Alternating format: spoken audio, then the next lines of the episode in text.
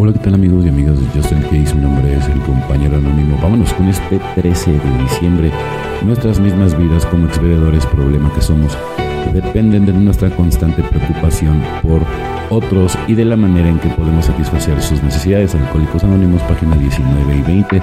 Nunca me ha resultado fácil pensar en otros, aun cuando trato de practicar el programa de AA, siempre soy propenso a pensar cómo me encuentro hoy, me siento feliz, alegre y libre. El programa me dice que mis pensamientos tienen que dirigirse a aquellos alrededor mío. ¿Les gustaría a este principiante tener a alguien con quien hablar?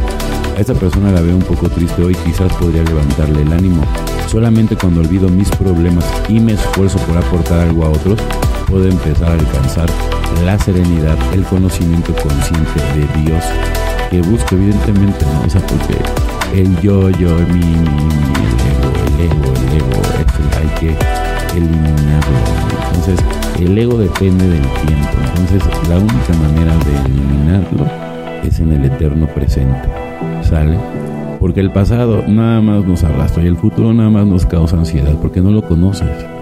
Sí, además es una trampa la del tiempo, ¿no? Pero bueno, obviamente tienes que llegar a cierto nivel espiritual darte cuenta de todo. ¿sí? Por eso es que yo te recomiendo últimamente que te vayas anclando a tu poder superior para que Él te vaya abriendo todos los caminos, ¿no? Que es muy importante.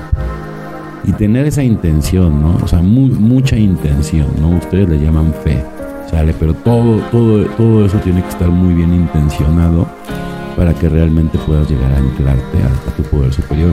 Y entonces se te revelarán más, más cosas, más despertares. Eso sí viene del programa, tendrás tu despertar espiritual.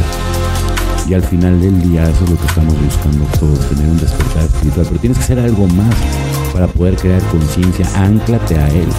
Medita. Todos los días tienes que echarle ganas. O sea, la meditación no, es nada más de una vez. Es como ir al gym, ¿no? Quieres ser el mejor meditador del mundo, lo practica diario. ¿Sale? No hay límites, tú haces tus propios o creas tus propios límites, pero no existe límite. ¿Sale? Bueno, compañeros y compañeras del Justin Case, mi nombre es el compañero anónimo. que tengan un excelente día, tarde, noche, dependiendo del horario que me escuchen. Felices 24 y nos vemos muy, pero muy pronto.